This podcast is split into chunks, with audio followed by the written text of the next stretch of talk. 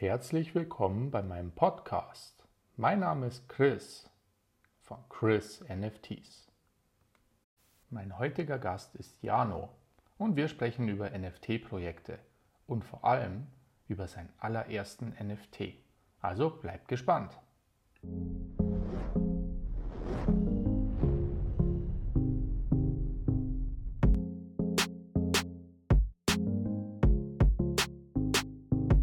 Ja, schön. Danke, dass du dir die Zeit nimmst, dass wir ein bisschen über NFTs sprechen.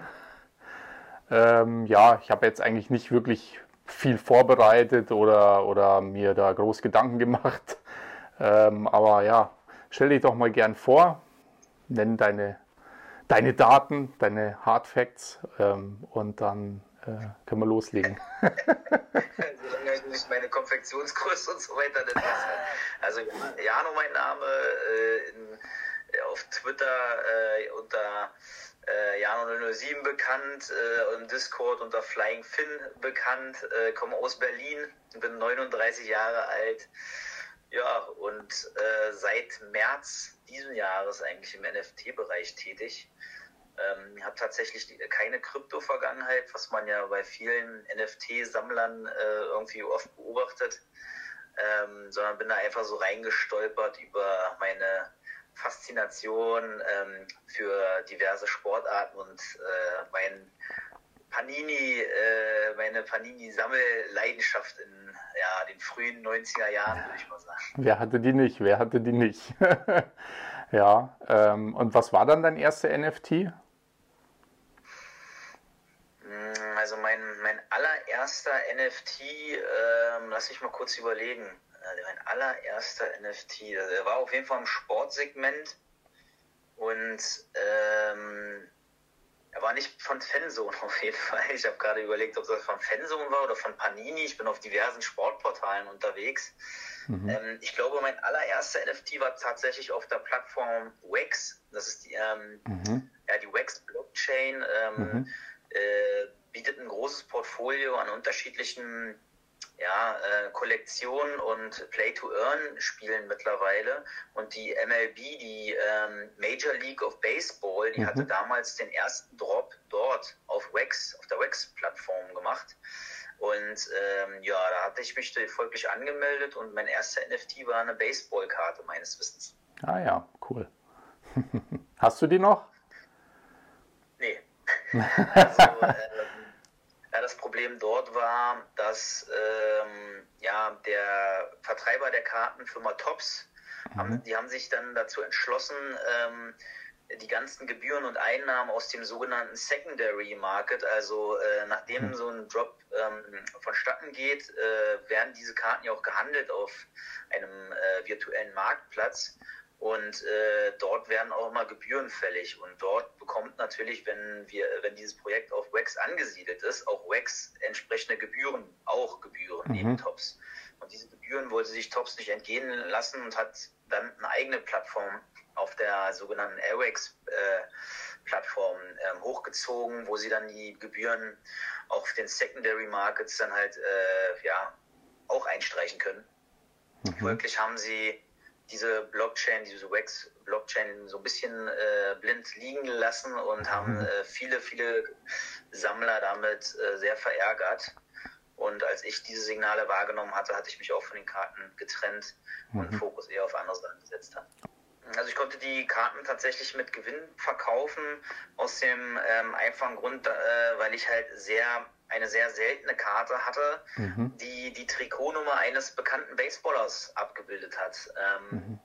äh, dieser Baseballer heißt ähm, Mookie Betts, in Deutschland vielleicht nicht wirklich so bekannt, äh, nee, spielt bei den Los Angeles Dodgers, mhm. hat die Trikotnummer 50 und ich hatte ähm, in diesem Drop ähm, ja den NFT mit der Nummer 50 gezogen. Folglich hatte diese eine Karte ähm, schon ähm, einen, einen doppelt so hohen Wert wie die Kosten, die ich hatte für die Packs, die ich ursprünglich mal gekauft habe. Ah ja, das heißt cool. also, mit dieser Karte habe ich bereits ähm, ja, ordentlichen Gewinn damals eingefahren.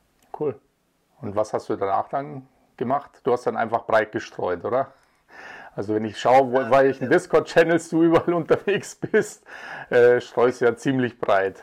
mittlerweile. Ja, also tatsächlich ähm, bin ich ursprünglich mal über die Sports Collectibles auf äh, den äh, NFT-Markt aufmerksam geworden, aber mittlerweile ähm, ja, fokussiere ich mich auch auf andere Projekte, auf der äh, Wax Blockchain, da bin ich treu geblieben. Da gibt es ganz viele Spiele und es ist so ein kleiner Trend, der sich abzeichnet, die ähm, Play to Earn ausgerichtet, mhm. ausgerichtet sind. Das heißt also, man kauft sich diese NFT-Karten und kann die äh, staken. Ähm, mhm. äh, staken ist quasi so eine, so eine Art Utility, eine, eine Nützlichkeit dieser, ähm, ein Gebrauchswert dieser Karte. Das heißt also, ich, ich speichere oder ich, ich lege diese Karte ähm, ja, in meinem Portfolio, ich, ich stake die, ich lege die an und mhm. bekomme da äh, dadurch passives Einkommen. Also ähm, diese, mhm. diese Karte sorgt dafür, dass ich jeden Tag eine bestimmte Anzahl an Währung, Token, wie auch immer man das bezeichnen will, ähm, erhalte. Mhm. Und ähm, das regelmäßig. Das ist also so eine Art passives Einkommen, was ähm, über ähm, ja, so ein NFT, die man äh, erwirbt, generieren kann. Das ist natürlich eine tolle Sache.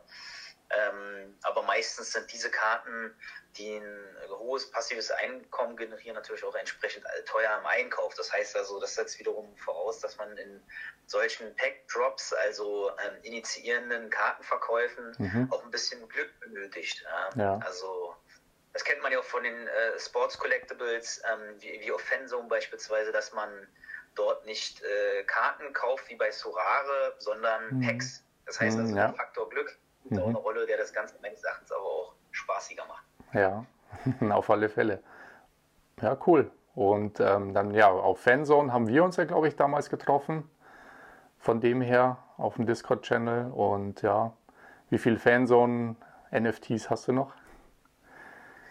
Hast du noch? Also ich habe äh, tatsächlich fast überhaupt keine verkauft. Ja. Ähm, äh, also ich, ich, ich habe nicht, nicht wirklich mal gezählt, aber es sind diverse Tausend auf jeden Fall. So viele, das, okay.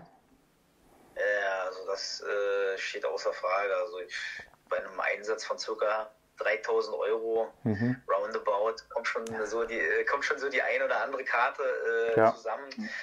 Äh, wir hoffen jetzt natürlich, dass diese Karten irgendwann auch äh, auf einer richtigen Blockchain verortet werden. Äh, das sind also keine richtigen NFTs auf ja. Zone, es ist ja. Startup sondern es ist noch auf einer privaten ja, Access-Datenbank alles abgespeichert. Naja, gut, ein paar haben es ja schon zumindest ins Testnet geschafft, ja. möchte man mal erwähnen nebenbei, ja. Aber grundsätzlich hast du recht, ja.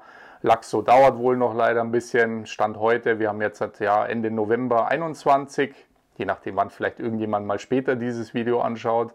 Ähm, ja, jetzt wurde ja irgendwie Laxo verschoben auf, äh, ich glaube, ja, irgendwann im ersten Halbjahr 22 und dann voraussichtlich wahrscheinlich noch die Adaption, bis ähm, Fanzone da dann auch äh, drauf migrieren kann, bis alle User rüberkommen, alle Karten rüberkommen, alles richtig läuft. Ja, ich denke mal, das wird schon eng bis zur WM.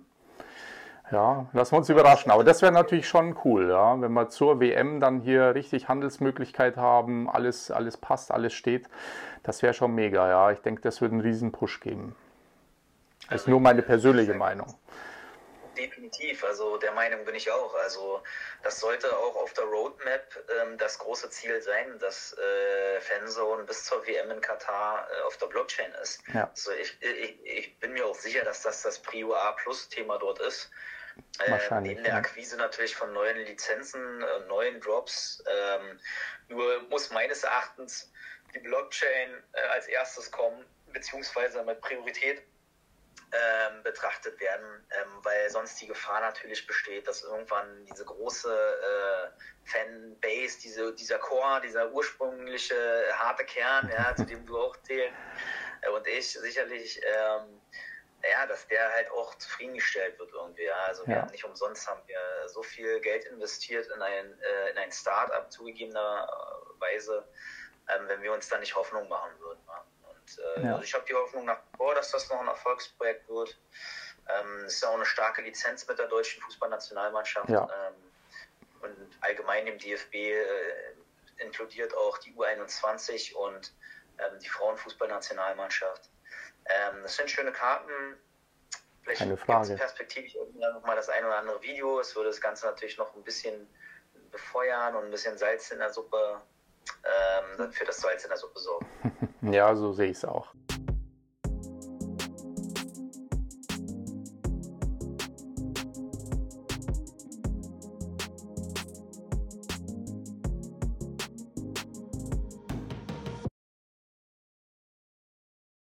Wenn euch der folgende Teil gefallen hat, dann würde ich mich freuen, wenn ihr auch den zweiten Teil anhört.